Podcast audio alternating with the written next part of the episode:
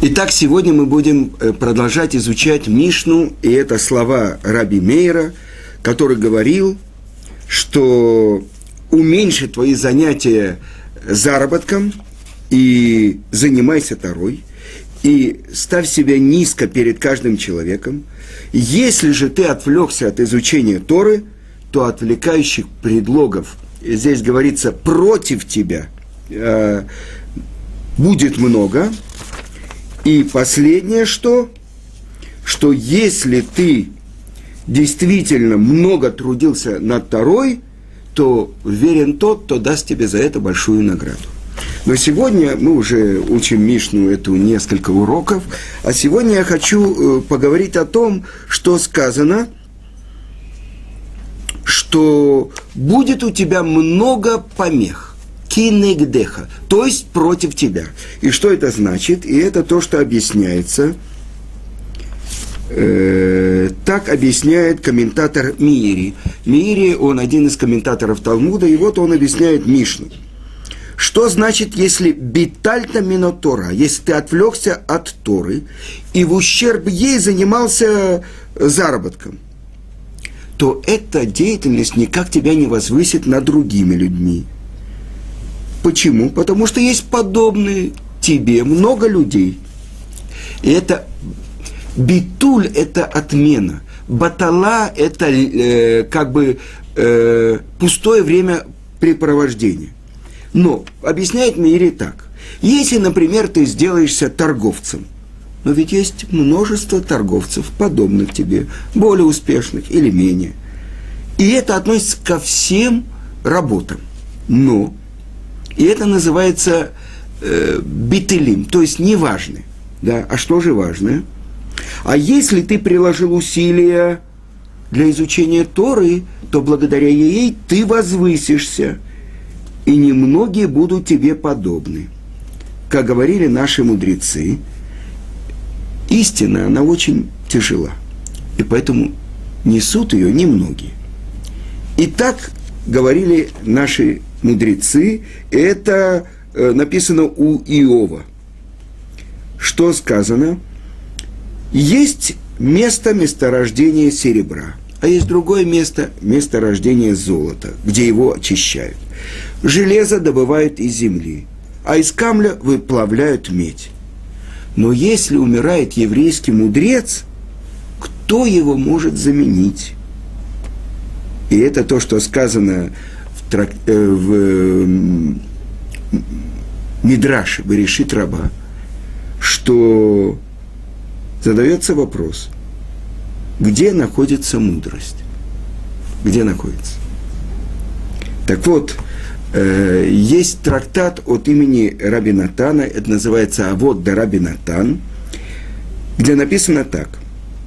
«Всякого, кто старательно изучает Тору, Творец окружает людьми, похожими на него. А тот, кто отвлекся от изучения Торы, то Творец посылает ему помехи, и вот э, в виде чего? В виде диких зверей, лев, волк, тигр, пантера, змея, либо листьев, э, разбойников, и либо солдат. Да? И тогда они с него взыскивают открыто. Как сказано, это то, что говорится в Теилим, что есть Творец, который судит то, что происходит на земле. И все эти помехи – это орудие гнева Творца, его посланцы, чтобы отплатить тем, кто нарушает его волю. Что это значит? Если умирает еврейский мудрец, кто его может заменить? Ведь еврейский мудрец, он открыл здесь, в мире, свою часть Торы, и поэтому нет никого другого, кто бы мог восполнить эту часть Торы. И поэтому, например, э, одна из заповедей, когда мы обязаны прекратить изучение Торы и пойти на похороны – когда умирает большой еврейский мудрец, это мецва оверет. Все обязаны его почитать. Закрывают магазины и так далее. Все идут его провожать. Я вам расскажу несколько, ну, уже это много лет тому назад было. Умер великий еврейский мудрец в Иерусалиме Равшлома Залман Ойербах. И даже израильское телевидение, которое не очень сочувствует религиозным евреям, сказало, что там было на его проводах 300 тысяч человек. А на самом деле, э, по источникам религиозным, сказано было, что 600 тысяч человек было. Но я э, находился возле дома, это в Шарей-Хесет, Иерусалимский район, где он жил и где говорили э, о нем – я учился у его родного брата Рав Аврама Дова Ойербаха, он был Роши Шивы Орсамех, но я увидел, что такое почет Торы. И я понял, что я должен пойти. Мой сын учился в Хедере, и я пошел в этот хедер, я его взял, я его привел. Сколько ему было лет? Ну, может быть, семь или восемь. И он стоял возле меня и слушал все то, что говорили. Например, его брат сказал, что они жили достаточно тяжело, это Иерусалим, э, еще время начала века и так далее, достаточно. И вот приходит Шлома Залман из Ешивы вечером, и мама каждому сыну давала ломтик хлеба, ну, что-то там мазал. И младший брат сказал, я еще остался голодный. И вот старший, Равшлома Залман, он сказал, я не голоден. И отдал ему этот ломтик хлеба. То, что рассказывали про Равшлома Залмана Ойербаха, это было важно. Но не менее важно было увидеть, так я считал, что мой сын должен это увидеть, какой почет он получает. Равшлома Залман сидел, он был Роши Шивы Культора, Ешивы, очень важный, и его называли Гадолядор, великий поколений, Посекадор, тот, у кого спрашивают законы, он избегал всех этих титулов. Но он не ходил ни, ни на какие свадьбы. И вот один человек в том месте, где он сидел, учился, сказал, ты обязан пойти, обязан пойти. И вот он пришел на одну свадьбу. Все 400 гостей, которые были на эти свадьбы, оставили все и бросились к нему, и начали в честь него ну, петь особенную песню и так далее. После этого Рафшлома Залман сказал, я 70 лет работал над этим качеством, чтобы у меня, у меня не было гордости – вот за эти пять минут я потерял все, всю работу 70 лет.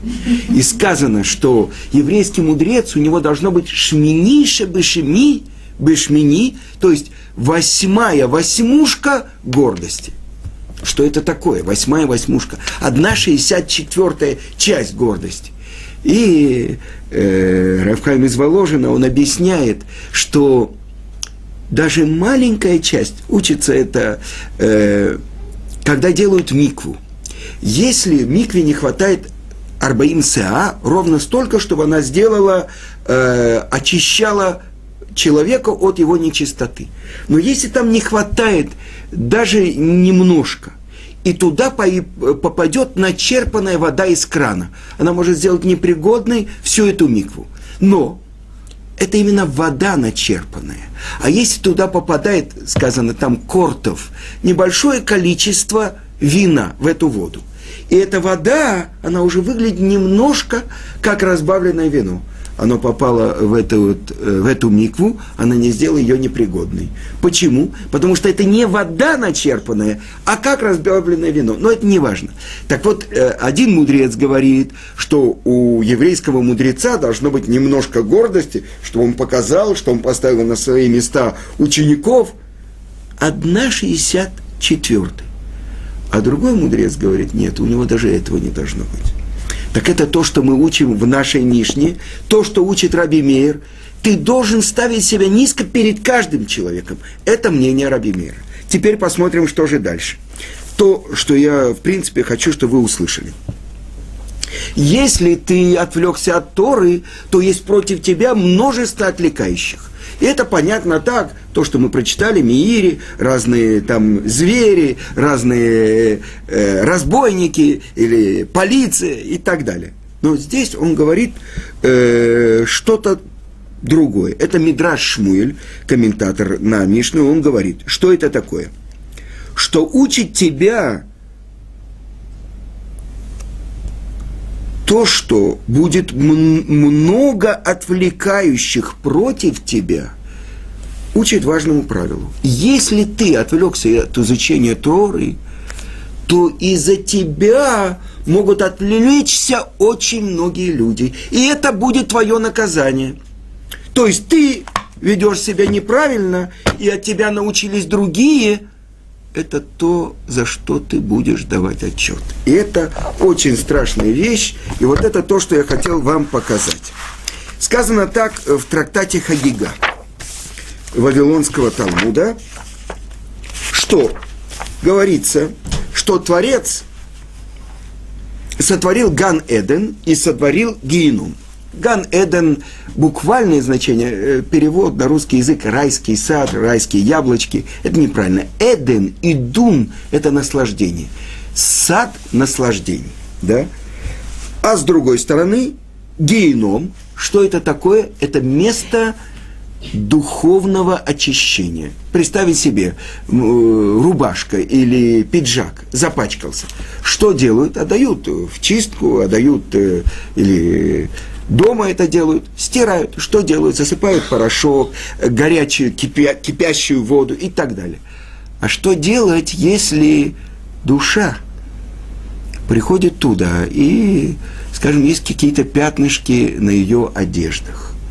Тогда эти пятнышки должны быть смыты, потому что каждое пятнышко или каждая преграда, ну, скажем, в никву погружается человек – то, что, э, скажем, спутанные волосы или э, необрезанные ногти, они могут преградой у этой воды, тогда он полностью не очистится.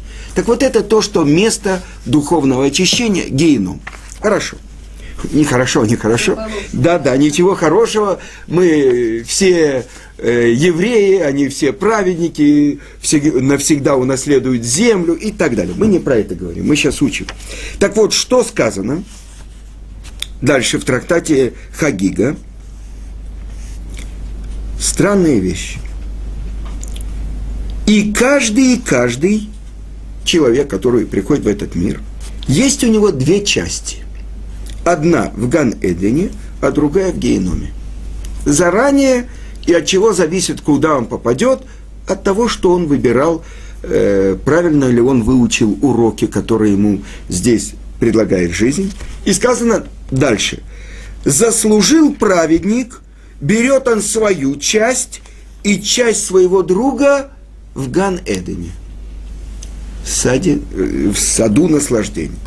Нитхаев Раша, то есть э, вынесен приговор против злодея, он берет свою часть и часть своего друга в геноме.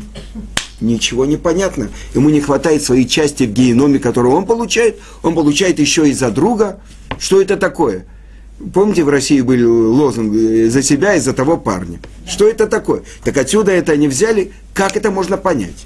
И чтобы это понять, это мы говорим про то, насколько суровый и нелицеприятный взгляд, которым взвешивают все поступки человека после того, как он кончил э, всю свою учебу в этом мире. Так вот, чтобы мы поняли эту вещь, я цитирую вам брошюру, которую написал мой друг Рафпинкас Эрлингер, и я все думал, как я ее сумею передать. Я ее прочитал, то, что он написал. Я сказал, мне недостаточно, мне надо услышать, как ты даешь урок. Он израильский раввин, он не знает русского. И я пришел к нему домой, послушал его урок. Теперь немножко я могу вам передать, что он говорит. Он приводит сразу пример о Амалеке. То, что все знают, в Торе написано. Э, пророчество Билама в Торе это Билама злодей, злодей, который пророчествовал о будущем. И сказано так. И вот он приводит свою притчу и говорит. Решит Гоим Амалек, Вахарито Адей Овет. Авет. Э, начало народов Амалек, а завершение его полное уничтожение. Почему? Раши говорит, он первый напал на Израиль, начал воевать с ними, и также э, э, переводит Ункилус. Он первый, который начал уничтожать Израиль.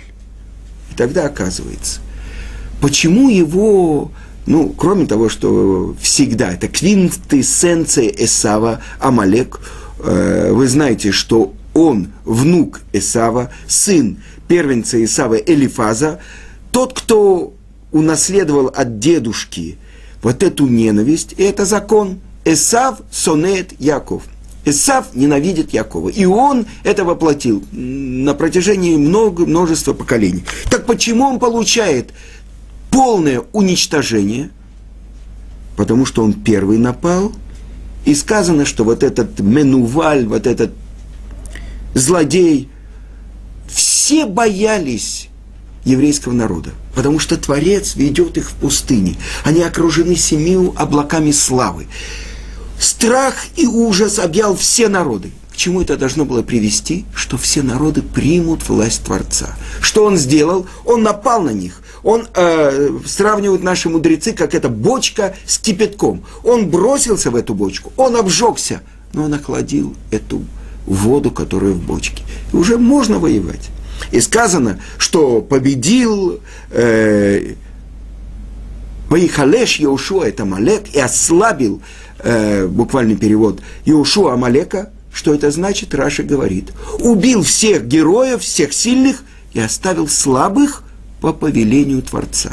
На протяжении поколений потомки э, Амалека, то, что мы знаем в Пуре, мы отмечаем, Аман, с, э, потомок царя Амалека Агага, который первый придумал уничтожить полностью весь еврейский народ. Дальше хватало на все истории потомков Амалека, которые нападали на еврейский народ. Главное определение – он ненавидит еврейский народ из-за того, что его выбрал Творец. Хорошо. Так мы понимаем, что он получает наказание за все войны, за все погромы, которые вели все народы мира против еврейского народа. Так вот это получает свою часть и часть друга, где в геноме. Да? Вот это уничтожение. Теперь пойдем дальше. Э, рассказывается история из Геморы про Элишу, который э, великий пророк, который получил это от Ильяу, и был у него, э, ну, как бы близкий ему ученик Гейхази. И сказано, что Илиша отправился в Дамаск, чтобы вернуть его к раскаянию. И что сказал ему Гейхази? Ты сам меня учил, что тот, кто мешает другим изучать Тору, у него нет исправления. Каким образом он мешал другим изучать Тору? Он был большой еврейский мудрец. Но что? Когда Илиша давал урок Торы, он сидел при входе, он не заходил сюда. Так другие видели, он сидит, он такой большой мудрец, он сидит снаружи. Так что же, как же мы? Когда Гейхази оставил Илишу, сказано, что заполнился весь, весь Бейт-Мидраш учениками, и все они у, жаждали получить изучение Торы от великого пророка Илиша. Но пройдем, пойдем дальше.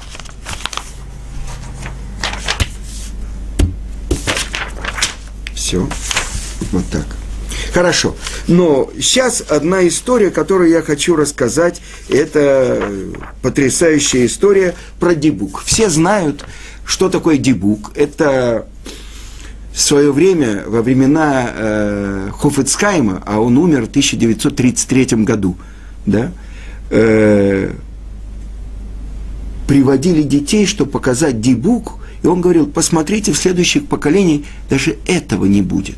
То есть явно, что такое душа, которая не разрешают попасть в то место в духовном мире, которое называется Ганеден или Гиеном, она мечется между небом и землей, и это самое большое страдание, потому что она получает наказание от Малахей Хабала, от ангелов, сейчас э, в современном иврите мехаблим – это террористы, скажем, от ангелов-террористов. За все свои плохие дела она получает наказание. И вот когда она может попасть э, в тело человека, в этот момент у нее покой какой-то от этих ангелов-террористов. Так вот, известная история, много историй рассказывают если Хазуныш сказал, э, Хофецкайм сказал, что следующее поколение это не будет, э, ашкенадских дебуков э, в последнее время нет, поэтому мы должны это знать, что на самом деле это очень большая беда для человека, куда, в которого вселяется дебук. Так вот, есть у нас традиция, и это мы получили от, э, по цепочке э, это Равьяков Эд, э, Эдельштейн, который получил от э, Равильяу Лупьяна, который слышал это от Сабы из Келема, а тот слышал это от Раби Исроиля Саланта, а он слышал от Раш Йосеф Зундела Саланта, а тот слышал от Равхайма из Воложина. Вы понимаете, цепочка проверенные, э, как говорил мой учитель Равицкак Зилья, проверенные товарищи, так вот, что происходило? Появился такой дебук в Навардаке. Э, знают многие такое место. И что же было? В такого молодого человека вселился этот дебук. И что же делал? Было нормальное еврейское местечко и так далее. Стало местом генома. Почему? Потому что он видел, идет человек по улице, он подходит к нему и рассказывает ему все, что он делал вчера, сегодня, завтра в комнате там с людьми – чем больше человек был грешник, тем больше он к нему бросался, обнимал, целовал и так далее. Люди боялись выходить на улицу. Такой позор. Тут тебе рассказывают, где ты там кому нагрубил, где ты там неправильно себя повел, где ты там съел что-то не то. Представляете себе, что такое? Люди смотрели на улице, есть он или нет, тогда они быстро бежали по улице, быстро забежали, забегали в дом и так далее. Так вот, пытались что-то с ним сделать, ну как, помочь еврею исправиться, ну, чтобы вышел из него этот дебук. И что сделали э, люди? Они взяли и привели его в дом к Равхайму из Воложина.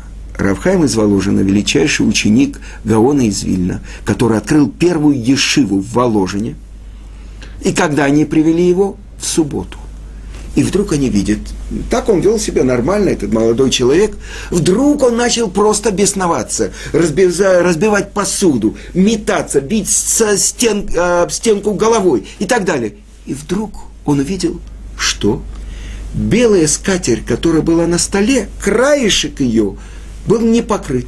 Он схватил этот краешек, ему туда давали еду и так далее. Он не отходил от этого краешка. Откуда мы знаем это? Это Раби из Поневижа, когда открыл свою ишиву в Бнейбраке, и он пришел в субботу, это было немного учеников, и он э, приходил к ним как отец и так далее, и вдруг он увидел, что в субботу одна скатерть не полностью покрывает стол. Ну, молодые люди, там, это неважно. Он сказал, пожалуйста, будьте внимательны с этим, потому что вот эта история, как вот этот дебук держался за вот этот краешек стола не покрытый, это значит, там есть силы нечистоты, к которым он э, прилепился. Что такое? День святой суббота. В доме величайшего праведника и еврейского мудреца Равхайма из Воложина. Он не находил своего места из-за этой святости, которая там была. И он нашел краешек, который, за который мог держаться. Так вот, откуда мы знаем. Дальше, что происходило? Э, это было в Литве, и литовское правительство э, сказало, что тот, кто занимается колдовством и так далее, ему полагается смерть. А он каждому человеку говорил, что он делал, что он не делал и так далее. И это была прямая угроза для жизни этого еврея, и его как-то через границу переправили в Польшу. И вот он попал к большому еврейскому мудрецу и каббалисту, который начал пробовать э, изгнать э, этого дебука из него. Но э, это то, что называется Ихудим, произносить особенные имена Творца и так далее. Этот молодой человек смеется над ним. Ты, что, что твои все эти... И я в три года больше тебя знал. И тогда он спрашивает, кто ты, откуда ты. И что открывается? Что это дебук. Во время первого храма – известная история, что в храме евреи убили пророка и коина, это пророк Захария. И рассказал, рассказал этот Дибук, что он душа того человека, который в храме первый бросил камень в пророка Захарию. Этот камень ничего ему не сделал, э, может быть, маленькую царапину. но вслед за ним начали бросать все камни, и от этого погиб пророк. Дальше известно. Навузарадан, когда он пришел в храм, он увидел кипящая кровь на полу. Он спросил, что это такое? Они сказали, жертву мы приносили, но не приняли. Он сказал, учтите, я убью вас, если вы мне скажете правду.